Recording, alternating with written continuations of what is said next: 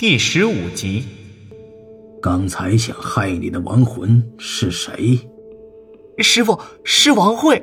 她刚才让我帮她接生，可是那孩子刚生出来就被一只黑色的大手给抢走了。什么？坏了，坏了！三元，快收拾东西去，咱们得去一趟走马村。师傅神色着急的交代我，边说边往外走去。我连忙应了声，收拾好东西，跟上他的脚步。出门前，他递给我两个像铲子一样的东西，让我带上。现在这三更半夜的，街上连一个人都没有。师傅走得飞快，我得小跑才能追上他。师傅，你你怎么走得那么快？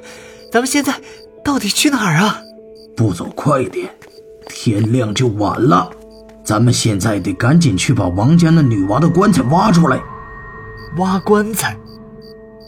愣了两秒，我没再多言，尽量加快脚步跟上他的步伐。到了王慧的墓前，师傅先让我拿出那两把铲子，然后再绕着坟包看了一眼，指着一块地方说：“从这儿挖。”他率先拿起铲子开始挖起来，我跟着他的动作也开始动起来。这铲子看着小巧，挖土也特别方便。才过了一会儿功夫，我就看见棺材板子已经露出了一个角。就在这时，师傅先让我停下，我立马放下手中的铲子，等他接下来的指示。点香，把纸钱拿出来。我先点好香，然后递给师傅。只见他接过香，对着棺材拜了几下。贵人，我已知晓你心中苦难，现在帮你解决麻烦，还请贵人。不要阻止我们重新破土。师傅拜完，就让我去一旁烧纸钱，并告诉我，他刚才是在向棺材里的死者说明要破土的事情，什么也不告知死者，就直接动手挖棺材，会增加死者的怨气。我半知半懂的点点头，心里对开棺匠的那些规矩倒是悟了一点。做这行上的事儿，不管什么，尽量死者为大，就不容易出事儿。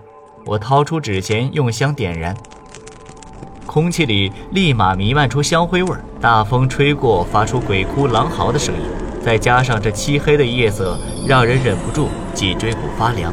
没有我的帮忙，师傅铲土的速度更快。十分钟后，整具棺材就出现在了我们面前。师傅，这棺材，这这不是我眼花吧？